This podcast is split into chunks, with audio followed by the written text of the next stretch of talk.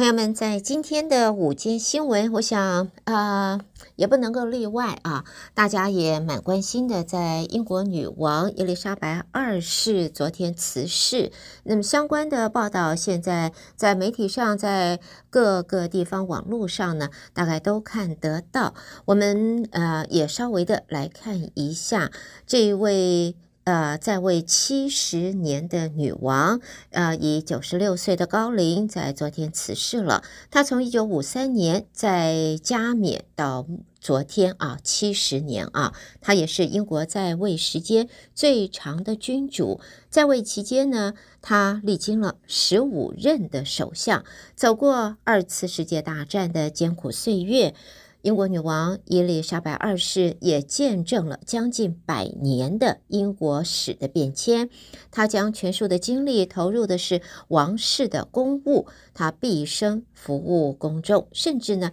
在她离世前两天还亲自的任命英国的新首相，就是特拉斯。她充分展现的是我们中国人讲叫做鞠躬尽瘁。死而后已的这种奉献精神，英国女王伊丽莎白二世，她是英国这皇室政治的象征，也罕见的，她还拥有英国民众的非常高的支持度。面对多次在王室的争议事件，她也总是以一股安定的力量，带领着英国王室度过了难关，而他与他的夫婿啊，菲利普亲王，呃，携手呃扶持两人走过了七十年，共度共谱的情史，让外界动容。那么，这一位在位达七十年的英国女王伊丽莎白二世，她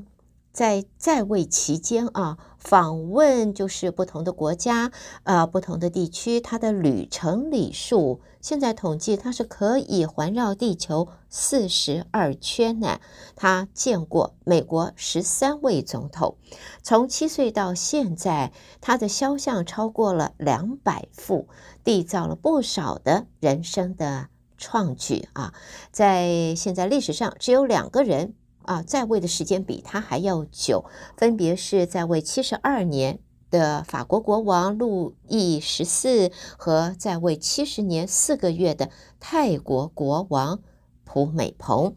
那么，伊丽莎白呃二世呢，她是出色的环球旅行者，就一一九五二年以来，她已经访问过一百个。一百多个全球的国家，呃，这也是在英国君主里边的这一个记录。访问次数最多的呢，则是加拿大，有二十二次。那么也曾经访问法国十三次。她在二十一岁那个时候还是公主的时候，她就宣誓把她的生命奉献给大英国协。正式登基为女王之后，就成为忙碌的元首。他的任内曾经参加两万一千项的活动，批准了大约四千项的法案，同时还接待各国元首多达一百一十二次。而他参与的政治和宗教的历程，在他任内就曾经和刚才我们说十五十五位的英国首相共事，最远最远还可以追溯到丘吉尔。而最近的，就是两天前他才任命的新首相特拉斯。嗯，在英国女王伊丽莎白二世辞世之后继位的，就是英国国王查理。那么他的这个妻子卡米拉也就成为英国王后了。两人继位之后呢，呃，是不是会为王室带来新的气象呢？那么一般人对于卡米拉王后的印象是有别的，啊，卡米拉是一个豁达而且活泼的女子，或许呢，真的可以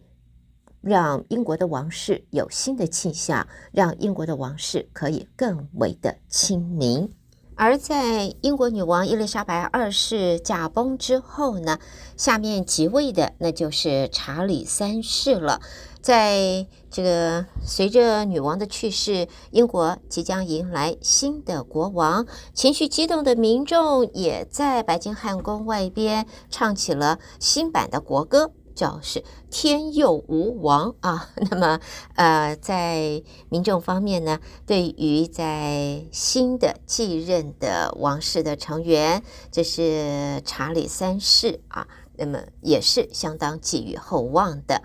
在现在呢，我们也可以看到呢，就是英国女王辞世之后啊，现在在全球各地，大部分的这个国家元首都致哀。那么在俄罗斯方面呢，普丁呢，则是因为俄国和乌克兰的战争，呃，现在跟英国来讲关系不佳，所以他已经表态，他不会参加英国女王的葬礼的。那么谈到了这个继任的下任的英国王室的这个代表人物，这个就是查理三世。其实查理三世这个这个命运啊，人生真的当王子并不是那么快乐呢，真的不是那么快乐。嗯，在历史学家还有这个大家也都可以检视他的他前面的人生啊，他在。小的时候，因为自己的娘、自己的妈妈是女王，公务繁重，所以很小的时候他就长期和自己的母亲和英国女王是分离的。而父亲方面呢，宠爱真的没有，真的是不怎么得到他父亲的宠爱。而在当年，查理王子的父亲啊，菲利普亲王对王子的关爱也实在有限。在现在呢，啊、他已经继位为就是呃查理三世将是英国国王了。他的登基会议的话，白金汉宫已经讲了，在十号就会宣布他登基。那么在新王的第一吻啊，第一个 kiss 在哪呢？他在白金汉宫外，查理三世接受了民众的致意，那么热情的那么亲吻他。他也首度以国王的身份进入了白金汉宫。那么在之后呢，他就和在白金汉宫外的民众握手寒暄。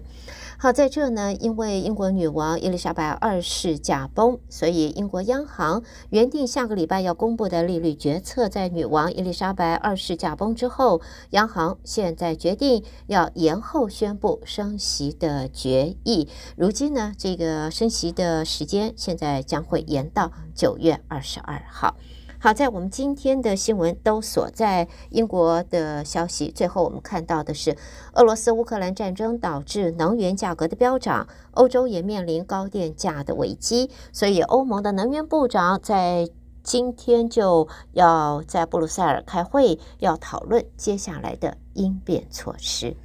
朋友们，这就是带给大家在今天我们的午间新闻，提供我们的朋友们比较不大一样的这个内容，也在这里谢谢朋友们的收听。午间新闻胡美健为朋友们编辑播报。不过呢，在这还是要把刚才前一阶段啊，对于在侨社的重要活动啊，在这个星期六。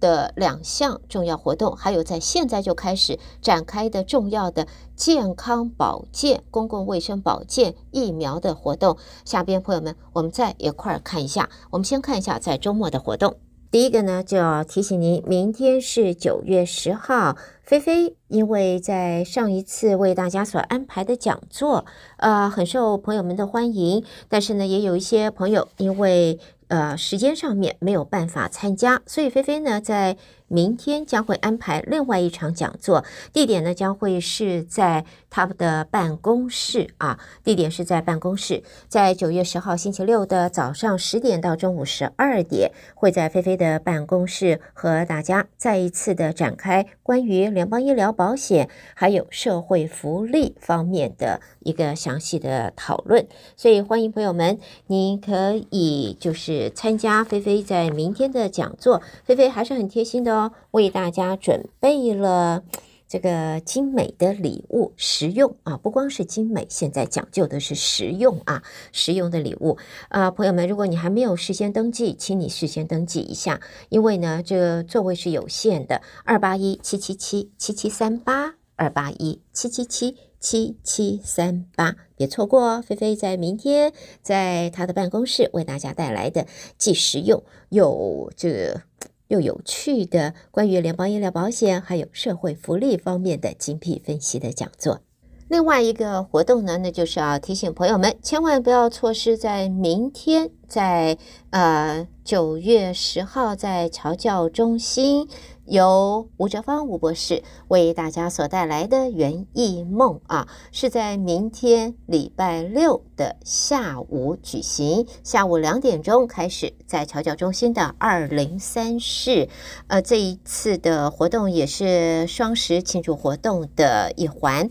希望朋友们不要错失。你可以和吴哲芳吴博士现场讨论，了解它的园艺的秘诀，帮助你自己可以有一个。丰收的菜谱瓜果，这是明天的这一个特别的活动。两个活动在这带给大家，希望我们的朋友们在这一个周末都是很丰富的。好，活动之外呢，接下来这个可和健康有关了，朋友们要注意哦。政府在有关机关啊，在医疗保健的健康卫生机关，已经在昨天宣布，我们休斯顿已经开始展开，就是新的第二代疫苗的接种，由今天就开始展开了。我们休斯顿已经接到了新的第二代疫苗，大家都可以接种。那么在这一个新的第二代疫苗呢，就是呢，呃，包括了 Moderna 和 Pfizer，它可以同时保护。大家对抗最新的变种病毒，也就是现在在美国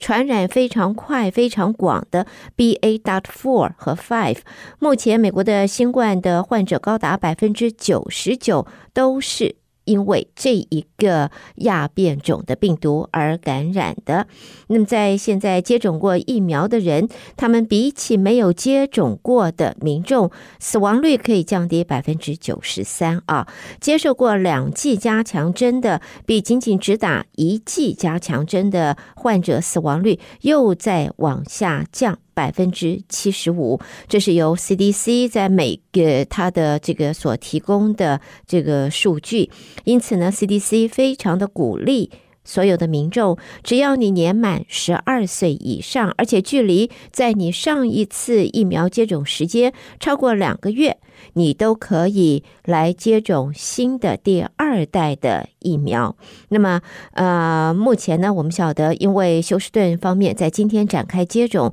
在中国城美孚药局现在已经。接到了足够量的、非常充足的二代疫苗，所以呢，在现在的话，你可以直接到美服药局就可以去接种这一个二代疫苗，所以非常的鼓励我们的听众朋友啊，嗯。新的疫苗出来了，对于现在流行在全美国流行非常广泛的 B A dot four 和 Five，是专门针对这一个疫苗这一个病毒之外，也对于原生最原始的 Omicron 啊，呃，这个 COVID 的病毒也有相当好的防护力，所以希望我们的朋友们不要轻忽。如果可以，今天是星期五，这个周末就把。接种二代疫苗当做你的第一要务啊！美福药局的电话二八一五零六二四五三，应该你不需要预约，走进去就可以接种了。好，这个新闻在这带给大家，